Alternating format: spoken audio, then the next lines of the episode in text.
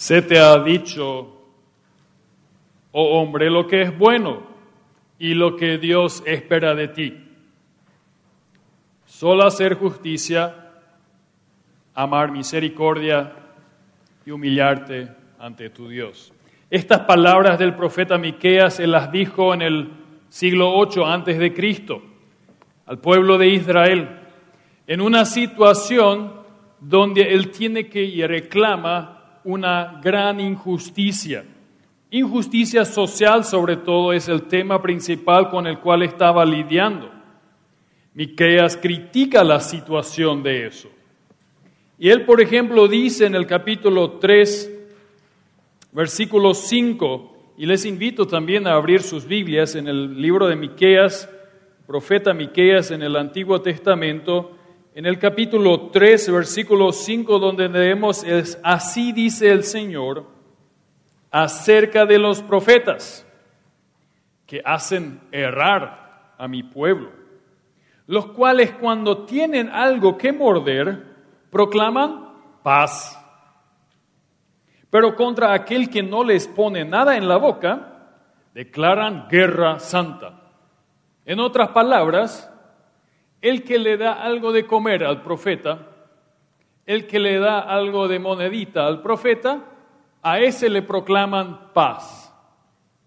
Y al que no da suficiente, le declaran guerra santa. Así funcionaban los profetas. O en el versículo 11, en el mismo capítulo 3 otra vez, sus jefes juzgan por soborno, sus sacerdotes enseñan por precio, sus profetas adivinan por dinero. Y se apoyan en el Señor diciendo, no está el Señor en medio de nosotros, no vendrá sobre nosotros mal alguno. No sé si esta situación nos parece conocida, espero que no, pero Miqueas es muy duro aquí con los líderes, con los profetas, los sacerdotes, los que deberían guiar al pueblo, son corruptos. Hay un problema en la sociedad, hay un problema social. Y el propio pueblo es descaradamente explotado y excluido económicamente. Y en ese contexto viene ese versículo de Miqueas 6:8. Se te ha dicho lo que es bueno. Pero quiero empezar con el versículo 6. El capítulo 6, versículos 6 y 7, donde aparece una pregunta. Miqueas 6, 6 y leo, ¿con qué me presentaré al Señor? ¿Y me postraré ante el Dios de lo alto? ¿Me presentaré delante de él con holocaustos o con becerros de un año? ¿Se agrada el Señor de millares de carneros, de miriadas de ríos de aceite? ¿Ofreceré mi primogénito por mi rebeldía? ¿El fruto de mis entrañas por el pecado de mi alma? Aquí un hombre común del pueblo se presenta y frente a Dios y pregunta, ¿con qué yo me presentaré? ¿Qué puedo hacer Dios para agradarte? Capaz si aumento la cantidad de mis holocaustos, de mis ofrendas. Capaz entonces sí, tú estarías de acuerdo conmigo, dirías, ok, acepto. O si no eso no funciona, capaz yo tengo que mejorar la calidad capaz incluso entregar y ofrecer mi primogénito. Esa es la pregunta de una persona totalmente encerrada en un pensamiento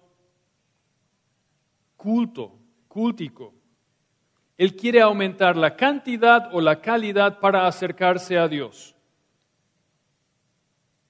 Y en realidad, esa relación a Dios se convirtió en una relación de desempeño. O sea, yo te doy y tú me das. Yo te doy algo mejor y después tú me das. No sé si ustedes, si nosotros a veces funcionamos de manera similar.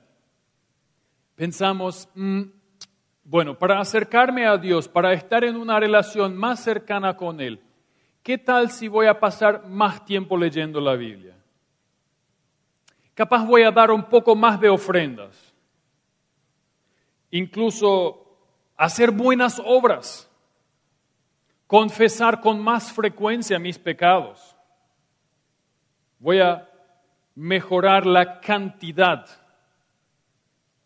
o si eso no funciona, capaz tengo que mejorar la calidad del tiempo con Dios.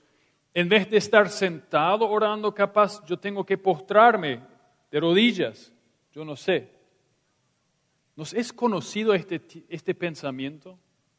Donde tratamos de mejorar de nuestra parte para, con tal de acercarnos a Dios, con tal de quedar bien con Dios. ¿Saben qué? Eso no sirve absolutamente de nada. Porque no hay ninguna ofrenda, ninguna acción, ningún acto que nosotros podamos hacer que Dios necesariamente debe considerar bueno. Siempre estamos en desventaja. En, en, realidad todo esto funciona al revés. Acá la pregunta de este hombre es, ¿qué tal si yo ofrezco mi primogénito? Y yo les pregunto, ¿quién ofreció su primogénito? ¿Quién dio a su único hijo para salvar a todos? Fue Dios. Es al revés. Y esa es la locura del Evangelio en realidad. Es al revés. Dios dio a su Hijo unigénito lo más preciado que Él tenía y lo ofreció para nosotros. Él ya hizo todo. Yo no puedo hacer nada para quedar mejor frente a Dios. Lo único que puedo hacer es decir, recibo, gracias, acepto el regalo. Esto es el Evangelio, esta es la buena nueva. El regalo es por gracia. Yo recuerdo a mi profesor de teología en Suiza, un profesor que sabía prácticamente el Nuevo Testamento en griego de memoria, que trabajaba día y día estudiando la palabra de Dios. Él pasaba horas y horas enseñando la palabra de Dios y él se quedó con ese pensamiento por mucho tiempo, ¿será suficiente lo que estoy haciendo? ¿Será suficiente? Porque capaz yo no salgo a las calles a evangelizar, pero yo enseño a otros hasta que un día él se tropezó con un texto que ya lo había leído muchas veces, de Efesios 2, 8 y 9. Efesios 2, 8 y 9 dice, por gracia habéis sido salvados por medio de la fe. Y esto no de vosotros, sino que es don de Dios, no por obras, para que nadie se gloríe. Eso es lo fantástico del Evangelio. Dios dio todo. Nosotros podemos aceptar ese regalo. Dios nos perdona. No es que Dios diga que están mal las ofrendas, pero es al revés. Yo no los doy, yo no paso tiempo con Dios, yo no ofrendo, yo no hago buenas obras para quedar bien con Dios, lo hago por agradecimiento porque Él dio todo. Es una consecuencia de mi relación de Dios y no es lo que me lleva a la relación de Dios. Lo que importa es nuestra actitud. Dios cambia todo. Él nos da todo. ¿Aceptamos eso?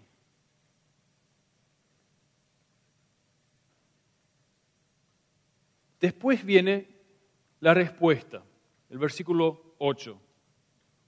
Él te ha declarado, oh hombre, lo que es bueno. Los que tienen hijos, capaz, bueno, en mi casa funciona al menos así, que a veces decís, yo digo a mis nenas, una, una película corta más y ya está. Fin de semana es tiempo también de ver las películas, entre semana es tiempo de tareas una más. Y después, o para la fiesta. En nuestro caso, o con el chocolate, ¿verdad? Un, un pedacito más y ya, ya está. Es suficiente. Mis hijas suelen venir después con una cara de ángel. Ángela viene con cara de ángel, ¿verdad? ¿Podemos mirar una más? En realidad la respuesta se la saben. Y yo puedo ser bastante duro en eso. En realidad la respuesta se la saben. Ah, ah. La próxima vez. Acá también, se te ha dicho. En realidad tú lo sabes. Tres cosas. Solo hacer justicia, amar misericordia y andar humildemente con tu Dios. Y déjenme adentrarme un poco en esos tres aspectos. Solo hacer justicia. ¿Qué tipo de justicia? Ya expliqué, acá el tema y el contexto es justicia social. Justicia social. Ese era el problema. La caída del hombre cambió todo. Y tenemos un problema. Ese problema no es nuevo. En Paraguay tenemos un problema. Y uno de esos, bueno, tenemos varios, pero uno de los problemas es que los beneficios del crecimiento económico de nuestro país llegan a solamente 10% y son los 10% más ricos del país. Los 10% de los más ricos de nuestro país reciben los beneficios, el 40 a 60, no, el 60% de los beneficios del crecimiento económico. Solamente una pequeña parte llega a las, personas más vulnerables. Pero ustedes podrían decir, no, pero eso de buscar justicia social sí es un problema, pero es tema del Antiguo Testamento, ¿verdad? Acá estamos hablando de Miqueas. Hmm, ¿Está bien? Jesús mismo en Lucas 4, 19 dice, y cita el Antiguo Testamento, Isaías 61, el Espíritu del Señor está sobre mí porque me ha ungido para anunciar el Evangelio a quien? A los pobres. Me ha enviado para proclamar libertad a los cautivos y la recuperación de la vista a los ciegos para poner en libertad a los oprimidos. Jesús vino a esta tierra y con quién pasó el tiempo? ¿A quiénes se dedicó? A los marginados, a los pobres, a las mujeres, a los ciegos, a los enfermos. Si queremos seguir el ejemplo de Jesús, vamos a involucrarnos a buscar justicia social a dar de comer a los pobres, a dar educación y acceso a educación a los niños marginalizados. Incluso Mateo capítulo 5, Sermón del Monte, Jesús dice, bienaventurados los que tienen hambre y sed de justicia, pues ellos serán saciados. La búsqueda de justicia es algo profundamente cristiano. ¿Cómo logramos eso? ¿Cómo logramos eso? Me puse a pensar, ¿qué podemos hacer? Bueno, seguramente hay muchísimas cosas que podríamos hacer. En el Antiguo Testamento, en Levíticos 25, aparece el año de júbilo. No sé si ustedes escucharon hablar del año de júbilo. Después de siete veces, siete años, viene el año de júbilo. El año 49 o 50, después como depende de cómo uno lo cuente. En este año los israelitas tenían que dar libertad a los esclavos y devolver las tierras que habían adquirido. Eso es muy raro, ¿verdad? Yo no conozco a nadie que después de 50 años haya devuelto la tierra que compró o el terreno que compró. Pero el principio sigue siendo válido. ¿Cuál es el principio? esto, si alguna familia por A o B razones fue obligada a vender su tierra, vendía prácticamente estaba, ya, eh, tenían que entrar en la esclavitud y trabajar. No tenían cómo sustentarse. El hecho de tener que devolver las tierras adquiridas significa que es una protección para que la tijera entre pobres y ricos no siga creciendo. Porque el que una vez compró una tierra va a tener la capacidad de comprar el próximo año otra vez la tierra de otra, otra familia que está en mal estado. El principio de ese año de júbilo es velar a que la tijera entre pobres y ricos no siga creciendo, que los ricos se, pongan cada vez más ricos y los pobres cada vez más pobres y nunca puedan salir.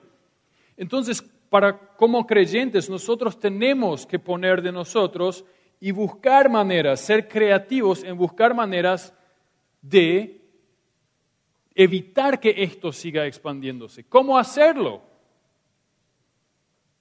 Bueno, hay muchas maneras. Una de esas maneras es invertir en educación. No puede ser que la escuela que está en mi barrio, a donde van los hijos de mis vecinos, no me importe. Yo me, me importa cómo ellos están. Me importa qué tipo de educación reciben, porque educación es el primer paso para que gente pueda avanzar.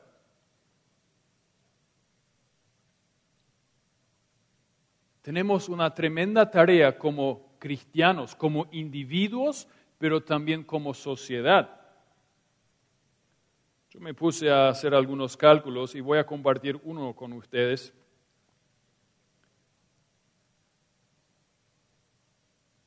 La cooperativa Shortitzer, ustedes conocen, Lácteos Trébol, seguramente les va a sonar. En el año 2022 tuvo un movimiento del año de 717 millones de dólares empecé a jugar. Le pregunté a la gente de Campo 9 cuánto costó el colegio Gutenberg, solo para tener una idea.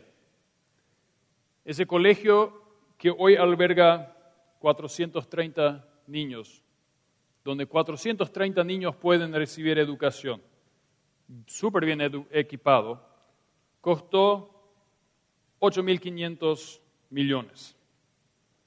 Con el 10% del movimiento anual de una sola cooperativa menonita, ustedes podrían construir 61 colegios y dar espacio, y daría espacio para 26.230 alumnos.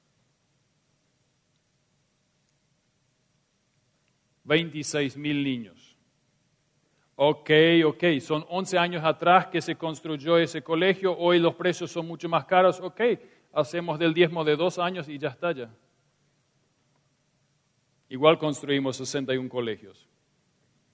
Bueno, bueno, pero los profesores, sí, pero el, el tercer año o el segundo año ya no necesitas invertir en la infraestructura, podés donar esa plata para que se formen profesores y podés pagar los sueldos. Yo sé, yo estoy imaginando, yo estoy solamente soñando. Lo que digo es, y no importa cuánto tú tengas, no importa si perteneces o no perteneces a esa cooperativa, tenemos una responsabilidad como individuos y como iglesia y como sociedad de velar como cristianos a que esta tijera no siga creciendo. Y solamente buscar mayor crecimiento económico no solucionará el problema. Así que buscar justicia, solo hacer justicia, implica eso, es muy práctico y ustedes lo pueden tratar de aplicar a su contexto, a su vecindario. Capaz digan, no, pero yo no tengo tanta plata. igual, nosotros el año pasado hicimos Servicemta en un colegio que está muy cerca del SEMTA, donde los que conocen San Lorenzo, San Lorenzo, niños de Marquetalia y del barrio Ule, barrio Ule se llama, van a ese colegio. Y se quería hacer ciertas renovaciones en un aula, pintura, refacción. Y ese colegio es un colegio nacional, Árabe Siria se llama. ¿Y saben cómo ese colegio juntó la plata para hacer las mejoras? La directora pidió a los niños traer de 5 mil, y. Y trajeron, cada alumno trajo un 5 mil.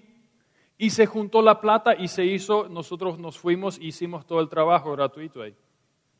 No importa la cantidad. Hacer justicia social, involucrarnos en los asuntos sociales. Segundo punto, amar misericordia, también a los enemigos, no solo a los amigos. Construir puentes, buscar reconciliación, amar la misericordia. Y otra vez leo de las bienaventuranzas, Mateo 5, 7, bienaventurados los misericordiosos, pues ellos recibirán misericordia. Hace algunas semanas llegué a conocer a Sandro González, un emprendedor y un empresario brasilero que tiene una enorme empresa y que desde mi punto de vista logra juntar lo que es amar misericordia y buscar la justicia social. ¿Cómo él lo hace? En su empresa, él da empleo a ex reclusos, a convictos, a gente que estuvo en la cárcel. Ya más de 300 personas encontraron un lugar de trabajo en su empresa luego de salir de la cárcel. Eso es amar misericordia, eso es dar segundas oportunidades a las personas. Y también tiene un programa donde da empleo a personas con discapacidades físicas. Eso le cuesta plata. ¿Y qué? Él hace algo para hacer justicia y ama la misericordia. Y el tercer y último punto, anda humildemente ante tu Dios. Caminar junto con Dios. Eso no significa hacerse más pequeño. Eso significa reconocer de que yo no soy nada, sino todo lo que soy lo he recibido. Todo lo que soy, todo lo que yo tengo, lo he recibido de parte de Dios. Eso es mostrar humildad. Y eso incluye la confesión de pecado. Incluye el reconocer que yo no logro lo que quisiera. Incluye poder decir esas dos palabras tan, tan difíciles de pronunciar. Lo siento. En relación con Dios. Y capaz a veces es más pesado en relación entre nosotros, ¿verdad? Lo siento. Pero tengo razón. No importa. Lo siento. I'm sorry. Es tut mir leid. Perdón. Eso significa andar humildemente con tu Dios. Solía decir mi profesor, el camino de la humildad es el mejor camino. Es el camino más bajo pero donde hay muy poco tráfico. Quiero orar. Dios, gracias te doy por esos desafíos. Nos has dado el ejemplo de lo que significa hacer justicia, amar misericordia y andar humildemente frente a tu Dios y Padre. Señor, pido que nos ayudes como individuos, como iglesia a buscar seguirte en ese asunto. Pido que tú puedas bendecir a cada uno de los que aquí están presentes. En el nombre de Jesús te digo eso. Amén.